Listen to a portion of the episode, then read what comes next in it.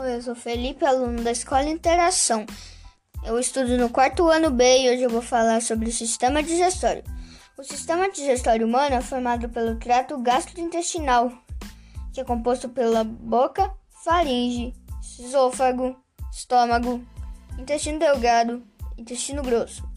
A digestão começa na boca, onde o alimento é triturado e misturado à saliva e se transforma no bolo alimentar.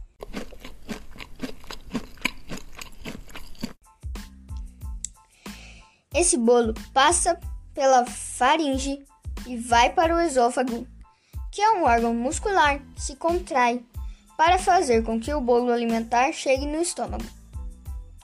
O estômago libera uma substância chamada suco gástrico. É o suco gástrico que vai quebrar o bolo alimentar em partículas menores. A partir daí, o bolo vai passar a se chamar de quimo. O quimo vai parar no, no intestino delgado, que é enorme e pode medir mais de 6 metros. No intestino delgado, o quimo se mistura a algumas secreções que vão ajudar a digestão, quebrando ainda mais as partículas. O intestino delgado é muito importante porque é lá que acontece a absorção dos nutrientes. Depois do intestino delgado, o quimo vai para o intestino grosso, onde acontece a reabsorção da água. É a formação da massa fecal, mais conhecida como cocô.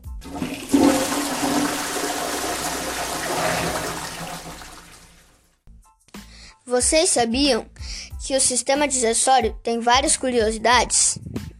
Vou contar algumas delas. Uma delas é que o sistema digestório tem meio milhão de neurônios e cerca de 30 neurotransmissores.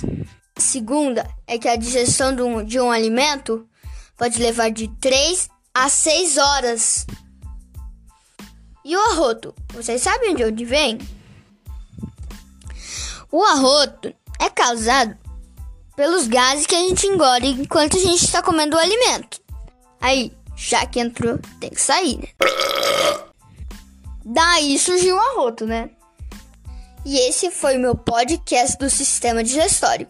Até o próximo!